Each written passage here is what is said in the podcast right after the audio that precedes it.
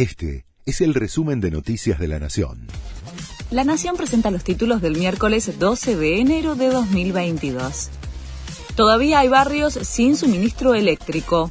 Un apagón en el AMBA dejó sin luz a 700.000 usuarios ayer, en medio de la ola de calor que marcó la segunda máxima en la ciudad de Buenos Aires desde 1906, con 41 grados un décimo. Son casi 30.000 familias y comercios que esta mañana continuaban sin energía eléctrica. Se registró un nuevo récord de contagios de COVID en el país. El Ministerio de Salud de la Nación informó 134.439 casos de coronavirus en las últimas 24 horas y 52 fallecimientos. Con más de 201.000 testeos realizados ayer, la tasa de positividad fue de 66,6%, seis veces más alta que la recomendada por la Organización Mundial de la Salud. Escándalo por un acto con un iraní acusado por la AMIA.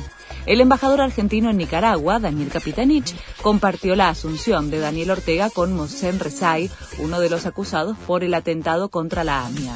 La DAIA cuestionó la pasividad y el silencio de Capitanich y la oposición criticó la presencia de la Argentina junto al iraní. Recién tras el repudio y las críticas, la Cancillería presentó una carta de queja a Nicaragua.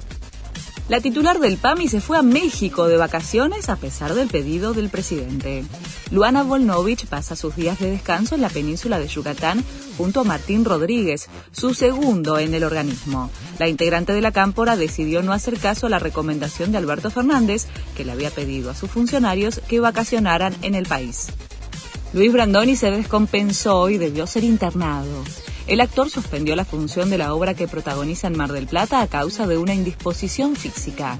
Según informó el productor teatral Carlos Rottenberg, luego de unas horas, Brandoni, de 81 años, fue externado y volverá a la clínica hoy para continuar con más estudios. Este fue el resumen de Noticias de la Nación.